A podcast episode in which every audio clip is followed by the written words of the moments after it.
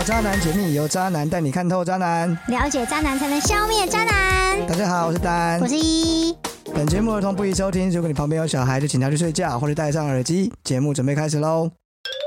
欢迎回到《渣男解密》。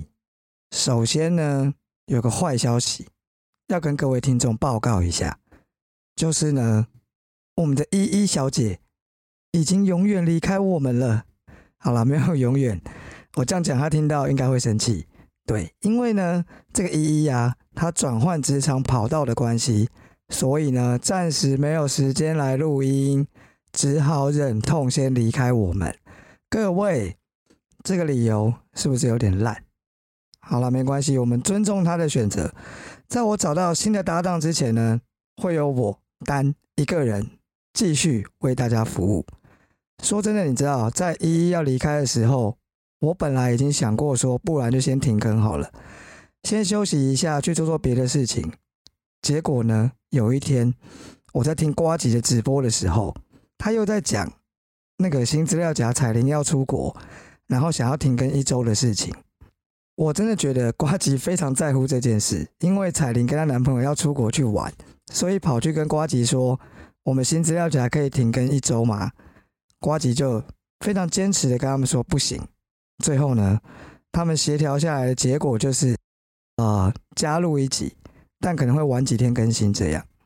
对，当我听到这个东西的时候呢，我听到瓜吉说，不到万不得已，他绝对不会停更。突然让我觉得有点感动。我突然觉得，其实本来一开始要做这个节目的人也是我自己，没有道理说依依他不做了，节目就要停掉，没错吧？所以呢，我决定一个人也要录下去。当然了，我还是希望有搭档啊。所以各位听众呢，有没有人想要来加入渣男频道当主持啊？很欢迎你来诶、投投履历嘛，好，你就投个自我介绍这样，好不好？我们来试试看能不能找到更合适的搭档。好啦，总而言之呢，我就开始回想，到底为什么一开始我们要做渣男解密这个频道？好，为什么一开始会想做这件事情？所以呢，今天作为依依离开后的第一集，就让我来讲一讲关于渣男解密、关于单的事情。好，一开始我们当然会提到说，为什么我们会选这个题目哦？当然自己的呃第一个原因，当然是因为我本身的感情史有一点小丰富，然后也经历过一些比较荒唐的岁月哦，所以呢，呃，加上身边哈、还有一些跟我比较接近的朋友。例如就是之前有来过的九九一，对，没错，我就在说他。好，当然还有，其实我们那时候蛮一挂朋友，大概都像我这个调调了，对。然后，嗯，除了比较容易准备相关的内容之外，说认真的，最重要的是还是身边，呃，总是会有一些女生朋友碰到渣男，然后晕到不知道东南西北。哦，不管对方说什么鬼话，这些女生都会相信。有人说啊，爱情是盲目的，这句话我觉得放在女生身上真的非常的恰当。她们不只是盲目，她们已经严重呃，当他们在晕船的时候，基本上会陷入一个像鬼打墙一样的境界，怎么走都走不出去。就算事实放在眼前，他们也没有要鸟的意思。哦，既然这样子，我们身为朋友在旁边看了还是会难过的，好吗？尤其是那一种。他明明被当成炮友，却自以为正宫。哦，我有个朋友就是这样。我跟你讲，这个比男生被当做工具人还惨，对不对？男生当工具人没什么损失，好不好？就帮帮忙啊，跑跑腿啊，买买东西之类的吧。那女生呢，明明被当做炮友，她却以为自己是正宫。哦，这真的蛮难，令人难过的。好，我有个朋友，他就是这样。他一开始呢。很明显被当成炮友，为什么会这样讲？因为他们的约会场所基本上就是 motel，只要约会就去开房间，对不对？男朋友呢？这个所谓的男朋友呢，三天两头还会消失。后来呢，我们这些好朋友就想尽办法帮他去调查这个男生。果不其然，他已经准备要结婚了。就这个男生，他准备要结婚了。那你知道我朋友说什么吗？他说他已经跟他男朋友摊牌了，他问过他了，对方根本不想跟那个女生结婚，只是碍于家里的压力才假装答应。如果呢，可以给他一点时间，这个男生说一定会取消结婚，然后把他扶正。各位听众，你听到这边，你觉得有可能吗？啊，这边现在没有办法办投票啊，不然大家可以偷偷看。我相信应该没有人会觉得有可能。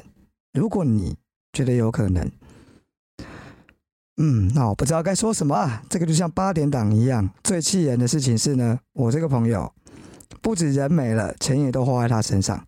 我上一次听到的状况是这样，她这个男朋友呢要买车，贷款是我朋友在付。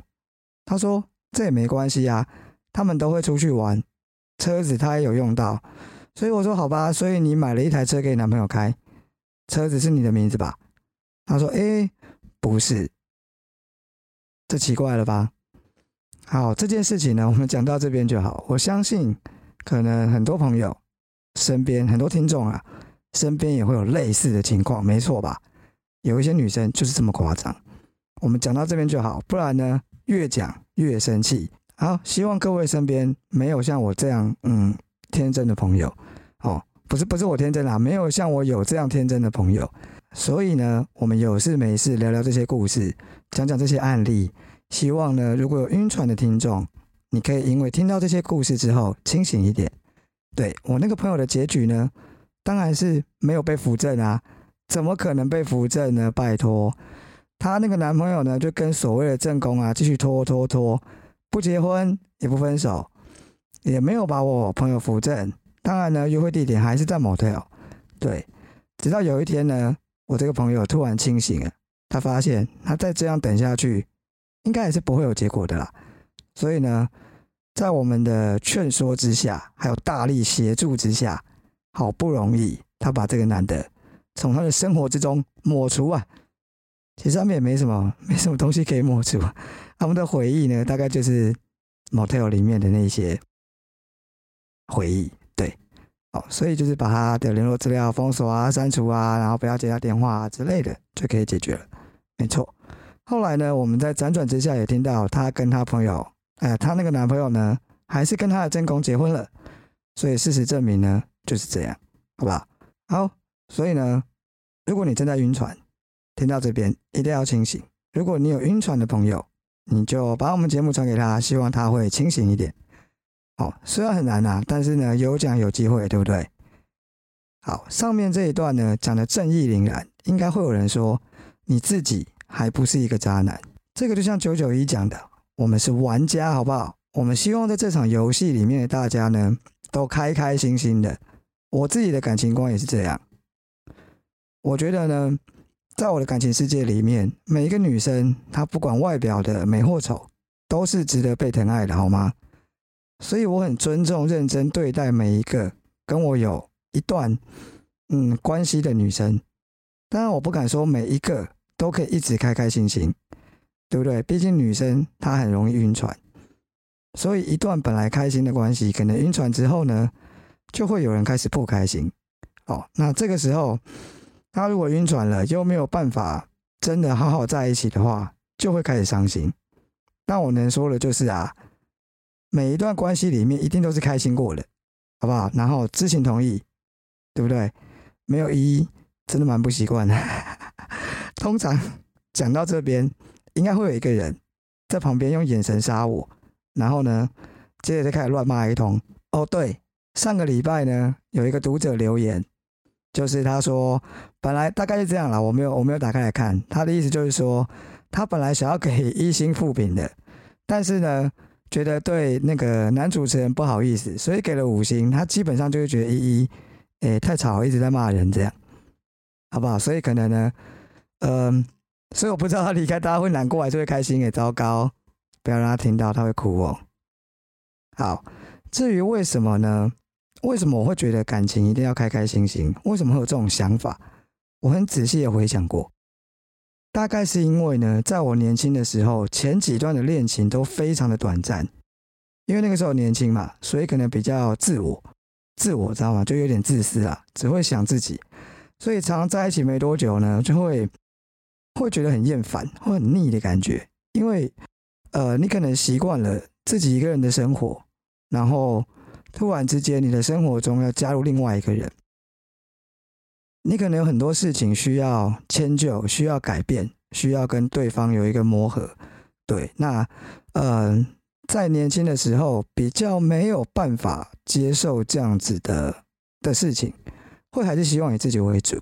所以，例如说生活习惯啊，出去玩啊，有时候女朋友要接送啊，一开始会觉得不错，蛮甜蜜的。可能时间一长，就会开始觉得厌烦。当然呢，所谓的时间长，呃，可能相对大家会觉得有点短了哈。那最可怕的事情啊，不只是相处，连上床，连床上都会这样。每次一进入圣人模式的时候，就会有强烈的厌烦感。就我不知道有没有人跟我有一样的状况，如果有的话，可以留言跟我讲吗？每一次进入圣人模式的时候，你都会觉得天哪，我下次不要再这，我下次不要再跟他做了，我真受不了了，我觉得好腻哦。这样讲会有点过分，但真的就会有这种感觉。当这个信号出现的时候呢，通常就会我会找一个理由，然后跟对方分开。久而久之之后呢，我会觉得谈恋爱就是相处的每一天就尽量开心一点。不开心的时候呢，就是该分开了。对那时候，对那个时候的我来说，我能够谈一段超过半年的感情，我都觉得不可思议。因为基本上没有一段超过三个月，大概三个月后觉得天啊，好腻，又受不了了。然后呢，最搞笑的事情是我那个时候觉得我自己是一个很专情的人，因为每一段感情都很短，哦，还没有超过那个你知道赏味期限，所以绝对不会有偷吃的问题。我那时候都很自豪的跟别人说，我呢绝对不会劈腿偷吃，那不是我的嗯个性。如果我觉得不 OK，我就分手，然后再去找新的，这样就好了。会讲那么嚣张，就是因为基本上没有一段超过三个月啊。所以呢，我第一次偷吃也是在我第一次跟一个女生有比较长的一段关系。你知道，在一起久了，就算你还是爱对方，但很多事情。因为没有新鲜感，嗯，真的有机会去偷吃一下的时候，你会非常难忍住。对，因为你会想到那一种以前的那一种刺激的感觉。哦，当真的有机会的时候，真的忍不住啦。更可怕的是，当你偷吃一次之后，它像吸毒一样会上瘾，你知道吗？那一种就像刚谈恋爱的新鲜感会全部都回来，然后再加上那个偷偷摸摸的刺激。让人回味无穷，但是我不鼓励你啊，对，啊，这 为什么不鼓励呢？因为被抓到的时候真的很尴尬。基本上呢，我每一次被抓到，呃，都还是选择跟正宫继续下去。所以呢，啊，因为你想要继续下去嘛，所以你就要哀求他的原谅，对，然后你必须做出一些保证。嗯，我相信女生都会，如果她愿意原谅你，她至少会要求你做出一些承诺，例如说之后不会再犯啊，或者是你要怎么样让她比较安心啊。所以呢，当一段感情本来自由度有一百，被抓到一次之后呢，这自由度可能只剩五十。如果你好死不死又被抓到一次，你的自由度可能只剩二十。到最后呢，这段感情谈起来可能有点像在坐牢，所以呢，还不如分开算了。这样讲好像也有点奇怪，但没关系，真的就是这样啦。还有呢，刚刚有讲到偷吃就跟吸毒一样，所以吸毒不可以吸毒，对身体不好。所以呢，劝你们，嗯，不要做这种奇奇怪怪的事情哦，对自己身体不好哦。在我的观念里面啊，只要你不欺骗，开开心心的，男未婚女未嫁，没有什么大不了。就算结婚了也没有什么关系，你只要，嗯，去把你的钱包打开来看一下够不够厚哦，因为因为呢，现在虽然呢所谓的通奸除罪化没有刑事上的责任，但是呢民事的赔偿我觉得有越来越高的趋势，因为我们常常要准备这个扎新闻嘛，所以每一个礼拜我都会收集大大小小的这一些跟偷吃啊、外遇啊非常有关的相关的新闻。从以前呢，常常就是赔个十几二十万，到现在，呃，随着这个不知道，就是法律的改变吧，可能社会民情的改变，然后我觉得，我觉得我有看到这个罚款金额有越来越高的趋势，对，尤其是当这个被告的他的经济条件比较不错的时候，有的时候甚至会看到，嗯，五十万以上、上百万之类的都有。所以哈，如果你想要跟这个已婚的人搞这种所谓的婚外情的话，也没有什么不可以，不是说结了婚就不可以这样。问题就是你有没有钱，你有没有做好赔钱的心理准备，知道吗？尤其是现在。这个侵害配偶权还蛮容易就成案，就会还蛮容易就被判有罪的，对啊。有的时候只要一些嗯通讯的记录啊、对话记录啊，哦，法官可能就会认定，哎，这有侵害到配偶权哦，那你可能就要赔钱了。哦，所以呢，看看自己的荷荷包，看看自己的钱包够不够厚，好不好？该赔就赔。那有时候呢，看到一些女生朋友，她为了感情的事情，很像灵魂都被吸干了一样，就会觉得有点不值得。所以呢，今天讲这些，主要也是想跟大家讲，感情的付出啊，就像借钱一样。你知道，我从来都不借人家钱，我都送钱啊。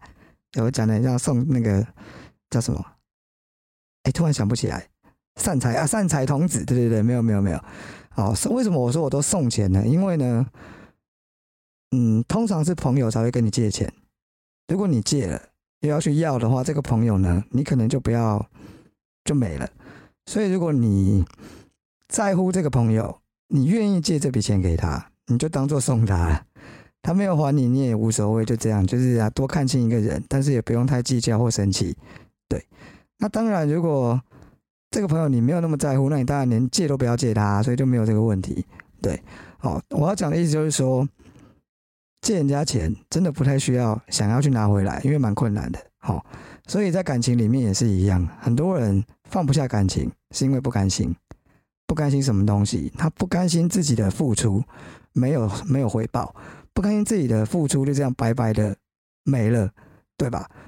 所以呢，或是不甘心输给其他人了。那不管你是哪一种不甘心，只要你放下，哦，恋爱本来就是开开心心的事情，你放下了，然后就分开，换下一个，下一个一定会更好。下一个的时候呢，就不用那么的呃积极的想要对别人付出，然后因为你知道付出本来就是不求回报，就算他今天拿了你借他的钱出去吃喝玩乐，他可能跟你说，刚刚我家里很惨，我需要钱，结果要出去吃喝玩乐，那又怎么样呢？那是你要借他的嘛，就下一次你就不要借他喽，对吧？所以在感情里面也是一样，你对一个人再好，你为他牺牲的再多，都不代表他一定会爱你。他一定会跟你长久的走一辈子。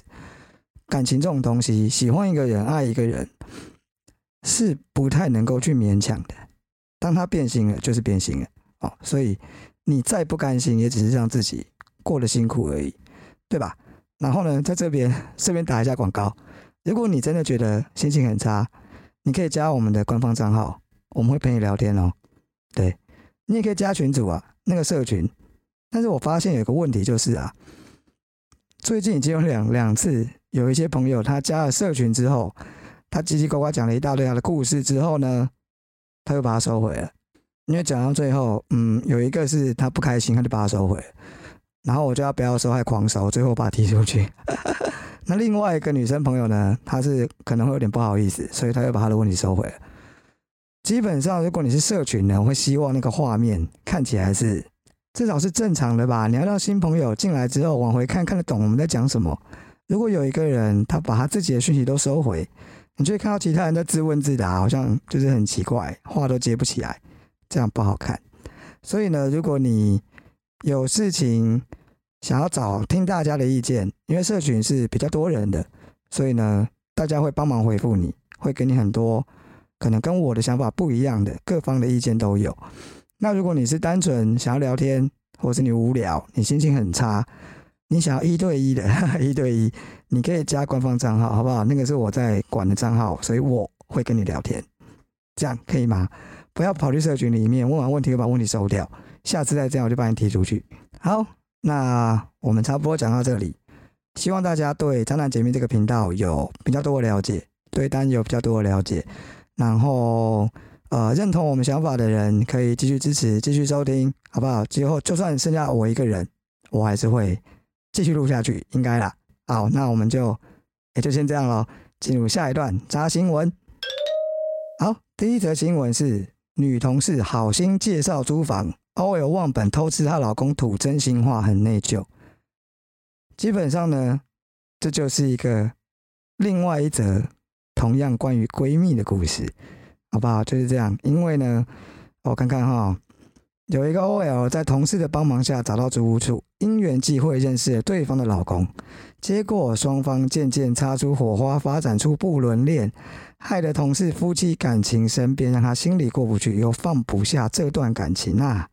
内容懒得念了，但基本上呢。又是这样的莫名其妙的发展，所以呢，各位人妻千万不要随便介绍你的闺蜜给你老公或是男朋友认识哦，下场都不怎么好，对不对？好，第二则新闻：扫地机器人开启抓奸模式，床底吸出偷吃证据。好，这一则新闻也是蛮妙的，有网友在迪卡发文表示呢，她和男友是。平时假日才会见面，他们有彼此家中的钥匙。有一天呢，提早下班去男友家，进门后把扫地机器人打开，没多久就听见“咯咯咯咯”的声音。袁坡发现呢，噪音是从扫地机器人的集成盒中传出。他打开来一看，竟然是一个呃，不是自己的耳环，还有一根浅色的长卷发。因为他本身是黑发，没想到送他找扫地机器人，竟然会变成他的抓奸超人啊！也多亏了这台扫地机器人的报恩啊，把这些拉萨米亚从他的人生中扫了出去。所以呢，网友纷纷留言表示抓奸神器啊，能不能帮忙扫一个男朋友回来？但我觉得呢，这应该是一个叶配文吧？各位有没有发现？太过分了。然后可能扫地机器人这样写，嗯，我觉得是一则叶配文。但我没有上去看，这是新闻啦，所以我没有去看迪卡到底是哪一家的扫地机器人。如果我提到厂牌的话，他一定是借由这一种特别的文章来推广他自己家的机器人。好，第三则新闻超级好笑的，渣男带小三烤肉，烤肉趴惨变修罗场。最近呢，刚好是中秋节，我们这录音的时候呢，中秋节刚过完，相信大家都已经开启疯狂烤肉之旅。不过呢，就有网友分享。自己目睹烤肉趴上演感情修罗场，让他只吃到一片肉，整桌食物都变成在地美食啊！有一位网友呢，在脸书爆料公社崩溃，提到自己去朋友家烤肉，没想到呢，其中一个不熟的朋友带着小三来烤肉，结果正工竟然直接到现场来俩搞啊！大家都没有想要涉入其中，只想安静的在一旁吃烤肉，没想到才刚烤好一片肉。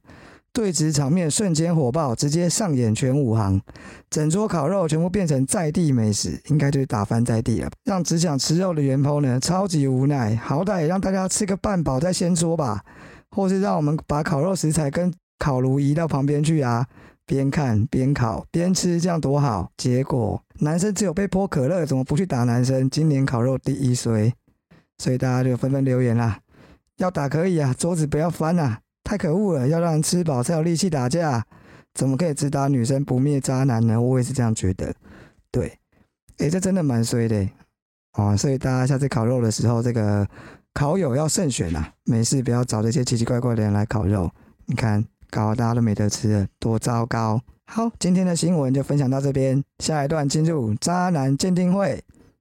啊，结果是没有渣男鉴定会。好了，我们今天差不多要讲到这里了。呃，在没有主持、在没有搭档的情况下，一个人录音真的时间会变得比较短，因为没有人跟你一搭一唱，你知道吗？有点孤独的感觉。所以呢，如果你有兴趣加入渣男解密，记得写信来给我，好不好？我们今天差不多到这边结束喽，谢谢大家，记得给我们评价留言，好不好？再见，拜拜。